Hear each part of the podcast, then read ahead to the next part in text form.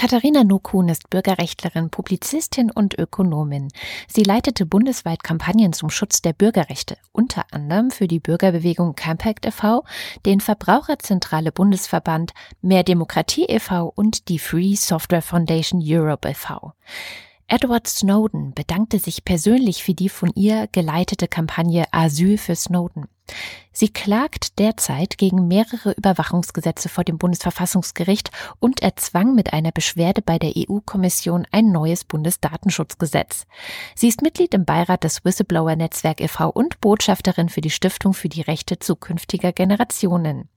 Im April erschien ihr Buch Die Daten, die ich rief, wie wir unsere Freiheit an Großkonzerne verkaufen.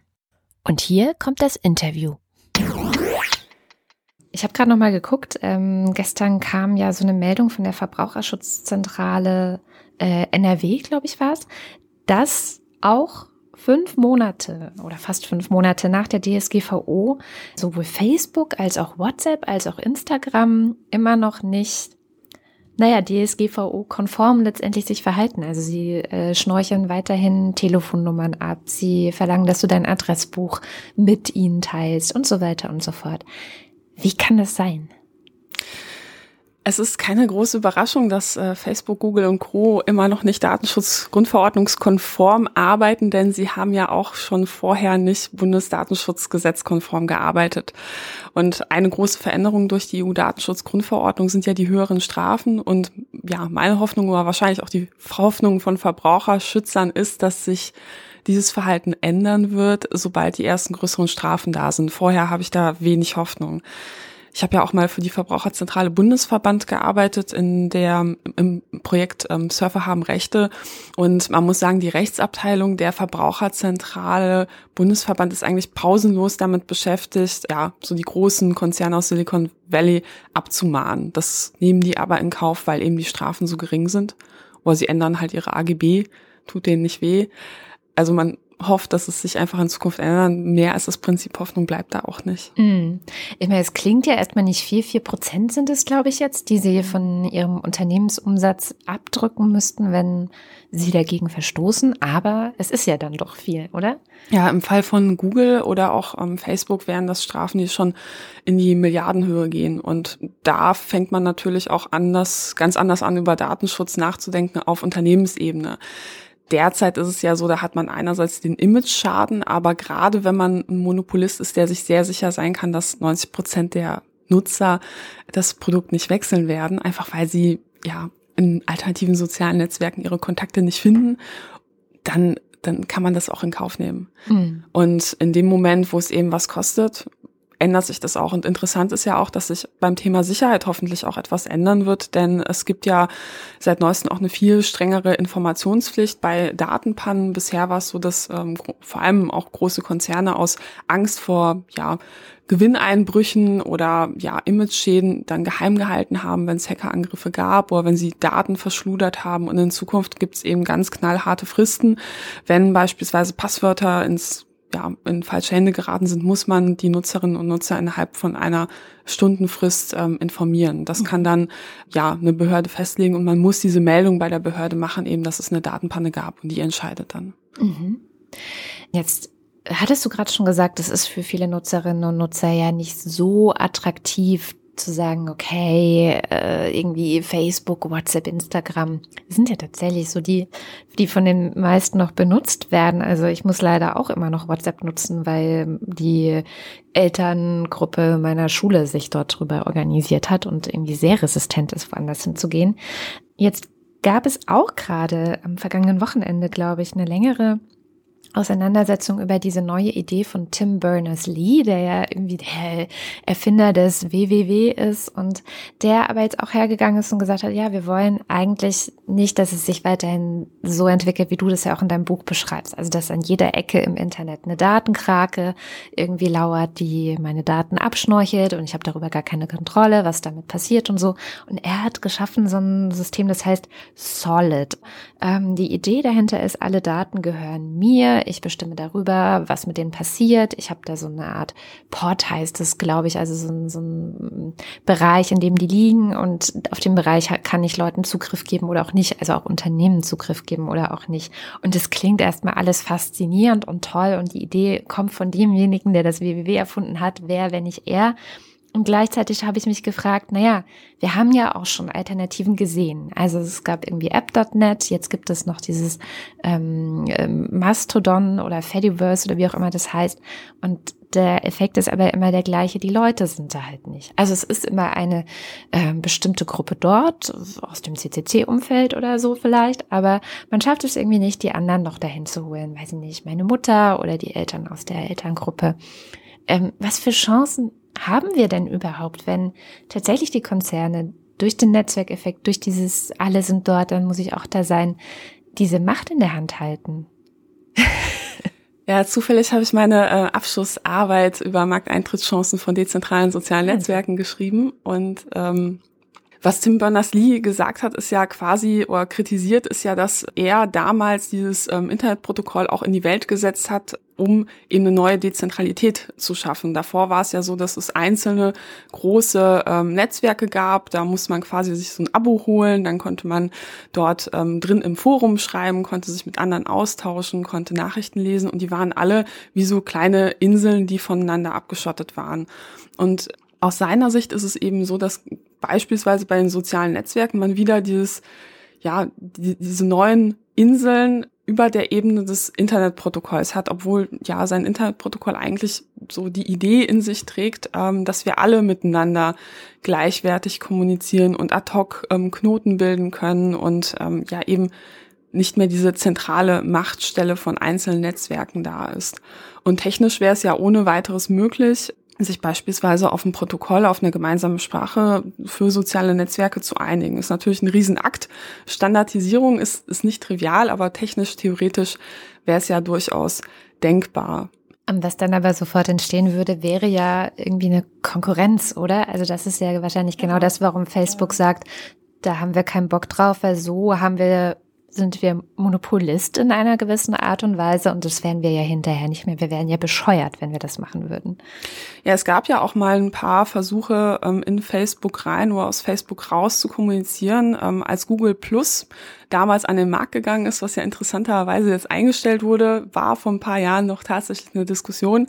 Als äh, Feature wurde damals eingeführt, als sie an den Start gegangen sind, dass es ein Browser-Plugin gibt, was automatisch die Daten aus meinem Facebook-Account quasi raustransportiert und nach Google Plus umzieht. Ne?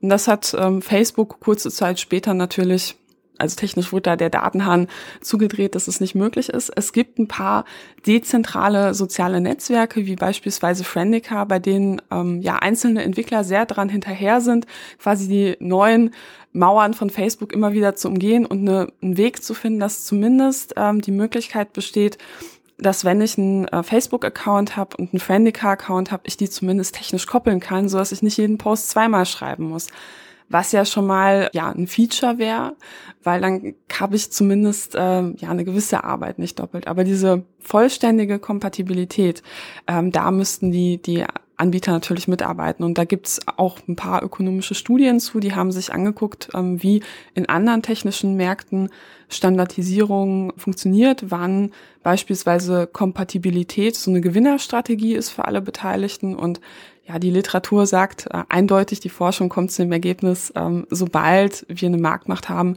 gibt es kein Interesse daran. Man muss sich mal vorstellen, also ich finde das einfachste Beispiel für Probleme mit Standards oder wie sich damit auch Geld machen lässt, sind ja Rasierklingen.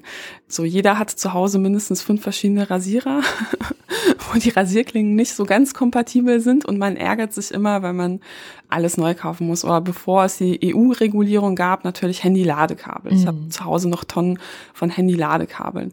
Und Genauso könnte man sich bei sozialen Netzwerken natürlich darauf einigen. Es gibt so ein einheitliches Format, in dem Nachrichten verfasst sind.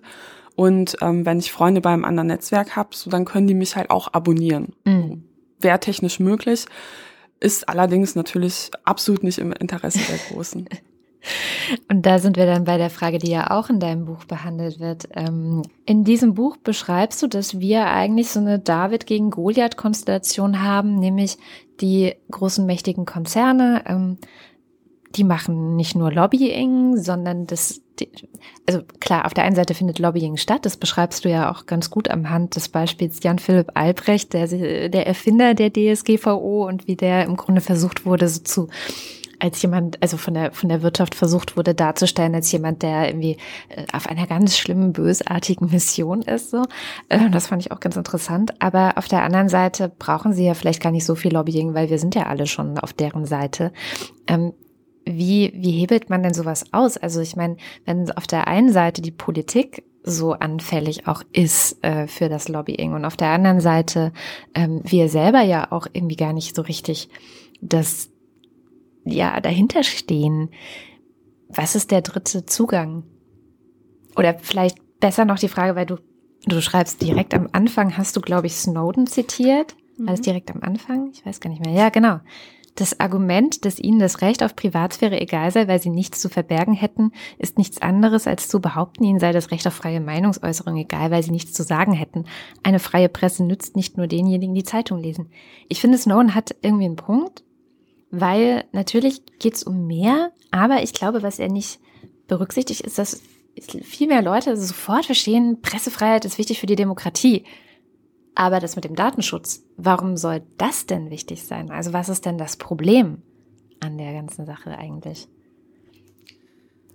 Ja, also ähm, in Zukunft werden wir, glaube ich, viel weniger Probleme haben, diesen Punkt ähm, Leuten zu erklären. Und ich merke das ja jetzt schon. Ich ähm, arbeite seit zehn Jahren im Bereich, in diesem Bereich und vor zehn Jahren jemanden zu erklären, warum Datenschutz bei sozialen Netzwerken wichtig ist, ist einfach heute eine ganz andere Geschichte, nachdem wir die Skandale hatten um Cambridge Analytica, die Debatten hatten um ja Targeted Advertisement, also zielgerichtete Werbung, ähm, gerade auch im politischen Bereich, mhm. wo man eben auch Stimmungsmache machen kann, wo man ähm, ja Meinungen auch manipulieren kann mit Hilfe unserer Datenspur. Ne?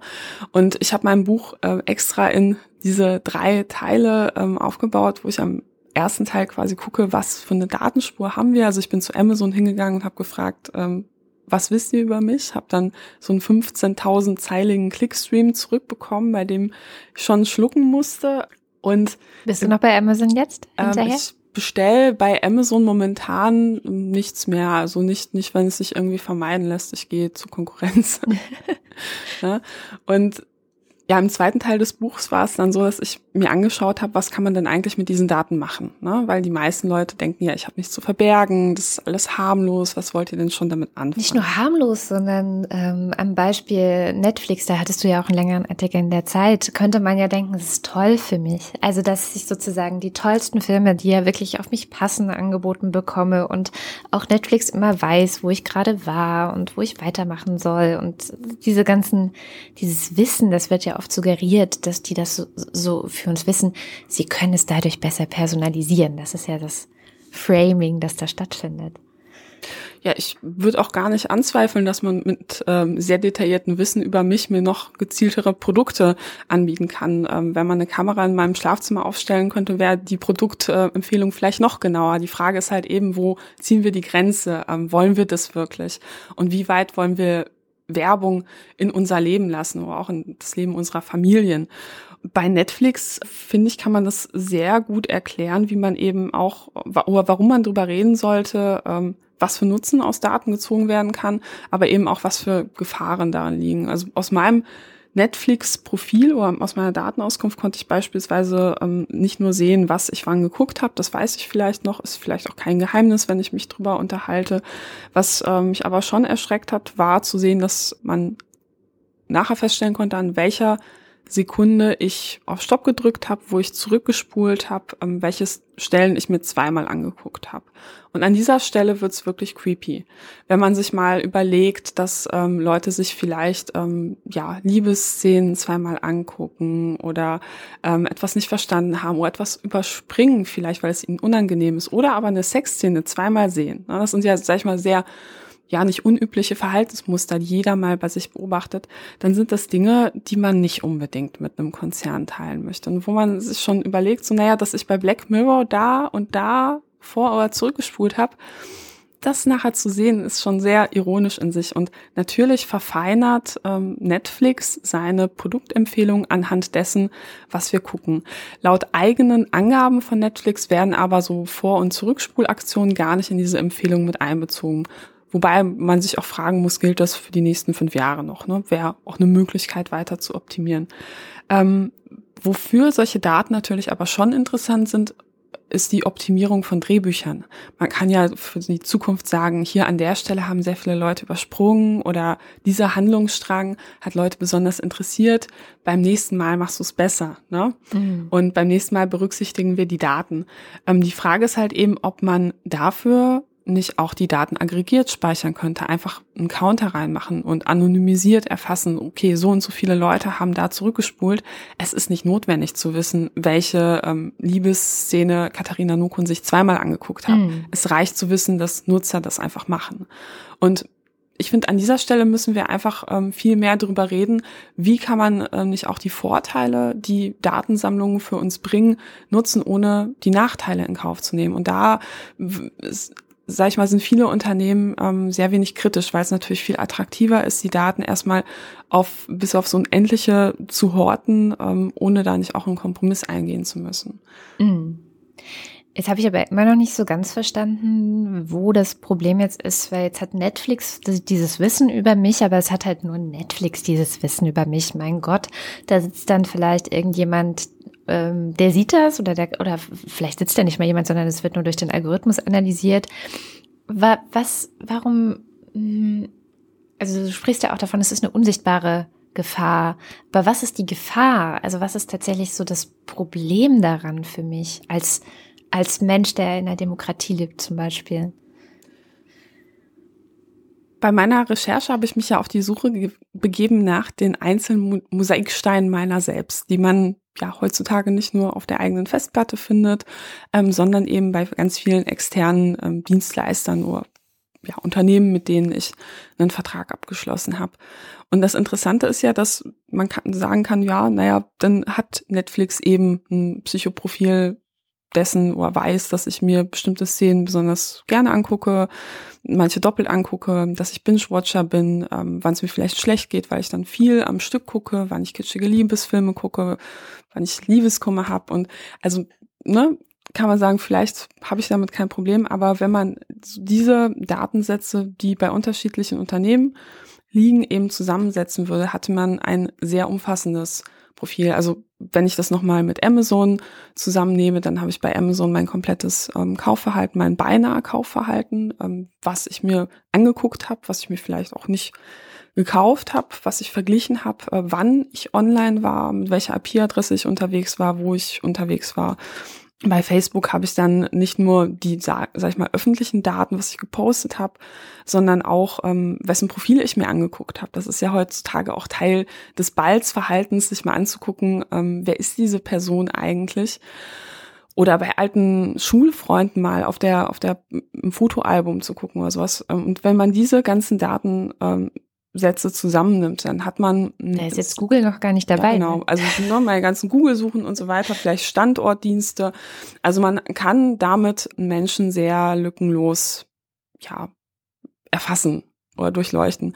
Und das bietet natürlich auch Möglichkeiten der Manipulation, weil wenn ich weiß, wie jemand tickt ähm, und das weiß die Werbung nur allzu gut, dann kann ich, äh, weiß ich, wie ich denjenigen in eine bestimmte Richtung drehen kann. Wenn ich beispielsweise weiß, heute ähm, hat jemand ähm, einen schlechten Tag, das merkt man daran, dass irgendwie Binge-Watching von einem bestimmten Typus von Serien wieder sehr angesagt ist und ähm, weiß ich nicht, das Suchverhalten auf, auf Google vielleicht darauf schließen lässt, dann kann ich eben sagen, dieser jemand ist gerade offen für eine bestimmte Form von Produkt, vielleicht Selbsthilfe, Ratgeber, Alkohol, Spielsucht, was weiß ich. Mhm. Und das, ähm, ja, finde ich, schränkt meine Freiheit schon ein. Und politisch betrachtet ergeben sich natürlich viel perfidere Möglichkeiten. Man kann jemanden politisch in eine bestimmte Richtung ähm, drücken. Man kann ihm gezielt ähm, bestimmte Halbwahrheiten vermitteln, um seine Meinung zu erfassen. Und ich denke, es ist ich bin ein großer Freund von Technik. Ich nutze viele Dienste ähm, super gerne. Ich bin auch bei Twitter und anderen sozialen Netzwerken, aber ich finde es wichtig, dass wir als Gesellschaft einfach drüber reden, welche Formen von Datensammlung wollen wir, welche Formen von Datensammlung sind in meinem Interesse. Und vor allem gibt es nicht Möglichkeiten, das einfach der Standard einfach ist, man sammelt nicht und all diejenigen, die unbedingt wollen, dass ähm, Netflix erfasst, an welchen Stellen man zurückgespult hat, die können das ja gerne freiwillig, können sie darin einwilligen. Ich für meinen Teil möchte das nicht und ich kenne eigentlich wenig Menschen, die sagen, naja, wenn ich dadurch keine Vorteile habe und auch sonst nicht, ähm, warum soll ich das mit mir machen lassen? Beim Fernsehen ähm, wusste RTL ja auch nicht, welche Trash-Sendung ich mir am Nachmittag angucke. So, warum soll ich das bei Netflix gut finden? Mhm. Und wer sagt denn, dass äh, Netflix in Zukunft nicht auch irgendwann Werbung schalten wird oder sich das Geschäftsmodell ändert oder ein anderes Unternehmen Netflix aufkauft? Also der Aktienkurs von Netflix ist ja momentan auch so hoch, weil viele darauf spekulieren, dass das Unternehmen früher oder später von einem der größeren Anbieter geschluckt wird. Mhm. Und dann hat man diesen Instagram-Effekt, nämlich dass äh, Facebook oder Google oder wer auch immer dann auch diese Daten hat. Genau, und ja, ein weiteres Ding, was man sich eben angucken muss, wenn man sagt, ich vertraue dem Unternehmen, man muss sich ja auch immer angucken, wie entwickeln sich Unternehmen langfristig. Und gerade dann, dass wenn Unternehmen irgendwann profitabel werden müssen oder momentan nicht profitabel sind oder vielleicht das Geschäftsmodell ändern, dann ähm, ändert sich auch der Anreiz, ähm, was man aus diesen Daten alles machen kann oder ob man diese Daten nicht auch an Dritte weitergibt. Und bei Instagram haben wir ja auch eins darauf vertraut, das ist eben Instagram, das ist nicht Facebook. Heute ist es Facebook. Bei WhatsApp war es ähnlich. Ähm, das wurde einfach aufgekauft. Und da sollten wir eben auch drüber nachdenken, ähm, also wie ist die Perspektive eigentlich langfristig von einem Unternehmen und ja, last but not least kann man natürlich niemals ausschließen, dass es eine Sicherheitslücke gibt und diese Daten entwendet werden. Und das ist eine Sache, wenn jemand ähm, vielleicht mal ein nicht öffentliches Facebook-Profil sehen kann. Es ist eine andere Sache, wenn jemand aber in der Lage wäre, aus dem Facebook-Server rauszuziehen, welche Profile ich mir in den letzten Jahren angeschaut habe. Das ist eigentlich das ähm, Persönlichkeitsprofil, was man haben will und äh, von dem man selbst auf gar keinen Fall haben möchte, dass es irgendwo in der Welt ist. Mm. Gut, dann zum Schluss hattest du ja auch noch ein paar sozusagen Selbsthilfetipps angeboten. Was ist denn dein, also First Step? Was, was wäre das, was wirklich hin zum Kunst, die das jetzt hören, also was, was jeder machen kann, egal ob Instagram-Influencer oder ähm, was gibt's denn noch so für so YouTuber oder was weiß ich, also egal wie eng verwoben mein Alltag, mein Beruf vielleicht sogar mit diesem Internet und diesen sozialen Netzen ist, was kann ich sofort tun? Und was aber einen großen Effekt vielleicht hat. Ja, so eine ganz einfache Sache, die jeder machen kann, die man auch überall machen kann, sogar in der Bahn, ist sich mal die ähm, Datenschutzeinstellungen seines Geräts, beispielsweise seines Smartphones, einmal durchzugehen und zu gucken, welche Berechtigung habe ich eigentlich welcher App gegeben? Wollte ich das? Nehme ich das zurück?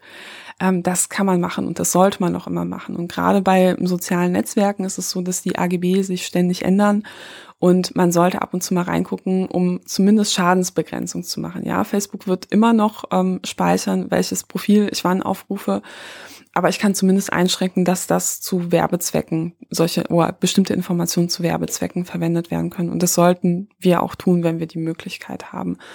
Ein weiteres Ding, ähm, was jeder machen kann, ist sich mal anzugucken, was gibt's für Alternativen. Also beispielsweise ähm, nutze ich mittlerweile ähm, Signal, das ist eine Alternative zu WhatsApp und ich bin auch mittlerweile in so ein paar Gruppen, Freizeitgruppen drin, die sich nur noch über Signal koordinieren und das war von einem Jahr einfach nicht so. Ne? Also jedem, der auch mal reingeschnuppert hat, festgestellt hat, hm, das nutzt keiner außer mir, würde ich ähm, wirklich raten, versucht nach ein paar Jahr vielleicht nochmal. Also gerade bei Signal ist es so, da hat der einer der ehemaligen Gründer von WhatsApp wahrscheinlich auch aus Reue mal eben 50 äh, Millionen gespendet ähm, für die Stiftung von Signal Signal, weil er sagt, ähm, wir brauchen eben eine Konkurrenz zu WhatsApp, zu Facebook, ähm, die den Nutzern Sicherheit und Privatsphäre bietet. Und von daher, das sind so zwei einfache Sachen, die jeder machen kann, die nichts kosten.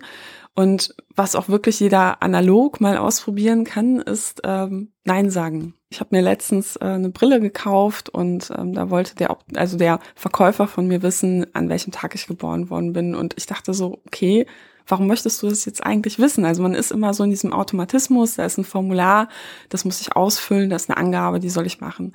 Und in dem Fall habe ich äh, einfach Nein gesagt. Und der Verkäufer war vollkommen irritiert, wie man ablehnen kann, ihm sein Alter zu sagen. Ich so, ja, ich möchte auch nur eine Brille kaufen. Wozu brauchen Sie dann zu wissen, wollen Sie mir zum Geburtstag gratulieren? Der so, nee, wir brauchen das für unsere Statistik. Ich so, ja, das ist schön für Sie. Ähm, ich möchte diese Angabe aber nicht machen. Und oft wird man ja, also ich meine, Geburtstag ist relativ harmlos, ähm, wobei Och naja, also es ist äh, in einigen Kontexten nicht so harmlos, wenn man sich beispielsweise vergegenwärtigt, dass eine Adresse ähm, in Kombination mit Geburtstag und na, also ein Geburtstag und Name schon ausreicht, um beim Meldeamt eine Adresse abzufragen, die ich eigentlich nicht öffentlich machen will. Ne? Es gibt aber auch andere Beispiele, wo Unternehmen beispielsweise abfragen, naja, wie ist denn das durchschnittliche Haushaltseinkommen, wo ich mich halt auch frage, so, naja, warum wollt ihr das wissen? Klar, um mir Werbung zu schalten, aber warum sollte ich euch diese Information geben? Mhm. Das ist nicht in meinem Interesse. Und da einfach Nein sagen zu lernen, ähm, kann ich jedem nur empfehlen. Das ist auch so, sag ich mal, so ein Empowerungsmoment, wo man dann halt einfach mal sagt, so, nee, ähm, ich ähm, press, lasse mich nicht in diese Form pressen und ähm, bin mehr als ein williger Datengeber und wenn ihr was von mir wissen wollt, müsst ihr mich, müsst ihr schon einen guten Grund dafür liefern, um mir zu erklären, wozu ihr das braucht. Ähm, ansonsten müsst ihr damit leben, dass ich Nein sage. Sehr, sehr gut. Ich hatte das neulich, da äh, gab es wieder Anfang des Schuljahres so die üblichen ähm, Zettel bei meinen Kindern. Da steht so drauf, ich willige ein, dass ähm, von den Aktivitäten an der Schule Fotos gemacht werden können und auf dem ähm, also so, so Aushängekästen, aber auch auf der Webseite veröffentlicht werden können. Ich habe halt keinen Bock, dass irgendwie Fotos von meinen Kindern auf der Webseite sind. Und ich streiche das dann immer einfach durch und unterschreibe. Ich weiß nicht, was dann damit passiert, also ob sie es dann als alles widersprochen oder so, oder ob sie es dann, also ob sie da differenzieren. Aber ich habe auch tatsächlich erst lernen müssen, dass bei solchen Zetteln oder Verträgen, die man so ausfüllt, wenn man Sachen einfach mal durchstreicht, die man nicht möchte, dass das dann immer noch auch, also dass das auch quasi einen Vertrag verändert dann hinterher, ja, in dem Moment. Also man kann natürlich auch einzelnen Passagen von Verträgen widersprechen. Ne? Also mhm. wenn man beispielsweise einen Handyvertrag unterschrieben hat, wo eine bestimmte Form von ähm, Weitergabe der eigenen Daten oder Nutzung der ähm, vielleicht sogar Telefondaten für Werbezwecke drinsteht, kann man auch jederzeit einen Widerspruch hinschicken. Ähm, was man dann allerdings erlebt, ist oft eine vollkommene Überforderung, weil eben Unternehmen das gar nicht gewohnt sind, dass äh, Menschen ihre Rechte wahrnehmen. Mm. Und da würde ich jedem doch mal empfehlen. Ähm, Und sie machen es auch oft nicht. Also ja. ich möchte jetzt mein Telefonunternehmen äh, nicht nennen, aber ähm, die rufen mich immer mal wieder an und dann habe ich auch wirklich schon zweimal gesagt, ich möchte gar nicht angerufen werden, bitte streichen Sie das aus Ihrer Datenbank. Und ich werde trotzdem weiterhin angerufen. Also das ist so, ja, okay, mache ich. Hm.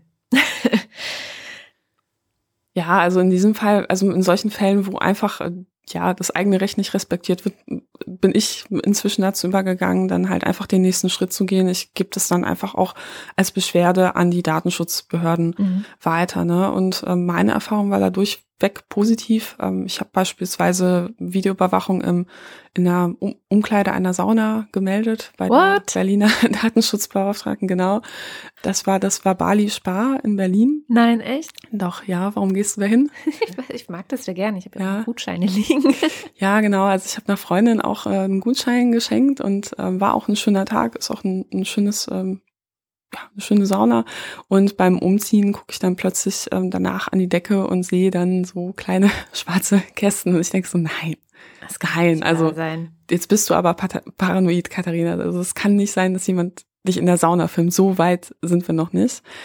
Aber tatsächlich, das waren ähm, ja Überwachungskameras und am Eingang der Sauna äh, und des Sauna-Umkleidebereichs war tatsächlich auch ein Schild, wo stand, naja, dieser Bereich wird videoüberwacht. Ähm, die Aufnahmen werden nur zwölf Stunden gespeichert und nur aus Sicherheitsgründen abgerufen.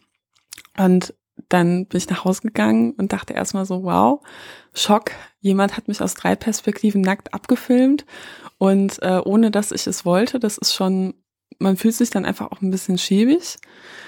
Hab dann natürlich dort angerufen und gesagt, ich möchte den Geschäftsführer sprechen. Äh, wurde dann auch verbunden. Ähm, habe dann auch ja aber vollkommenes Unverständnis zurückbekommen. Mir wurde dann gesagt, na ja, äh, schauen Sie doch, wir müssen das machen wegen den ähm, aufgebrochenen Schließfächern. Ich so, ja, wie viele aufgebrochene Schließfächer gab es denn, bevor Sie die Videokameras installiert hatten? Und der so, wie, was meinen Sie jetzt damit? Ich so, na ja, also wie viele gab's? Wie viele Einbrüche gab's im Vergleich zu vorher? Ne? Also wie vorher ähm, wir hatten die Videokameras schon immer. Und da habe ich an der Stelle habe ich mich wirklich gefragt, okay, ähm, das ist nur ein vorgeschobenes Argument. Es gibt mhm. gar keine Vergleichszahlen. Und natürlich kann man da auch, könnte man auch über andere Maßnahmen diskutieren. Beispielsweise ähm, könnte man ja mehr Leute einstellen, die einen Blick auf Schließfächer haben. Oder bei öffentlichen Bädern ist es ja so, dass die Schließfächer so angeordnet sind, dass sie eben in ja viel also frequentierten Bereichen sind, so dass man sofort sieht, wenn jemand sich dort zu schaffen macht und eben nicht so versteckt. Das heißt, man kann auch durch bauliche Maßnahmen das Problem eigentlich aus der Welt schaffen. Ja, aber der Betreiber hat sich eben gedacht, so, naja, die Leute nackt abfilmen, finde ich nicht so schlimm. Natürlich findet er das nicht so schlimm. Ich finde es aber schon schlimm. Ähm, vor allem, äh, wenn man sich mal überlegt, naja, was ist denn, wenn so ein Schließfach aufgebrochen wird? Vielleicht wird so eine Uhr für 50 Euro geklaut. Dann bedeutet das quasi, dass Polizisten sich meine Nacktaufnahmen angucken müssen. Und das finde ich schon nicht, das finde ich nicht verhältnismäßig. Mhm. Und das habe ich ihn, genau das habe ich ihn gefragt. Naja, ähm, geht das dann zur Polizei? Also ja, ich so, ja, finde ich, finde ich in Ordnung. Vor allem, wenn man sich auch überlegt, dass natürlich in solchen Bereichen auch minderjährige Kinder sich nackt ausziehen und man braucht ja wenig Fantasie auch, sich zu überlegen, dass ähm, bei solchen Aufnahmen auch nur ein ähm, ja, Mitarbeiter mit ein bisschen kommerziellem Interesse und ähm, ja, äh, kriminelle Energie, genau, unterbezahlt reicht, ähm, dass solche Ausna Aufnahmen halt auch mal woanders landen ne, oder man dann erpresst wird oder so etwas. Und das fand ich schon wirklich übel.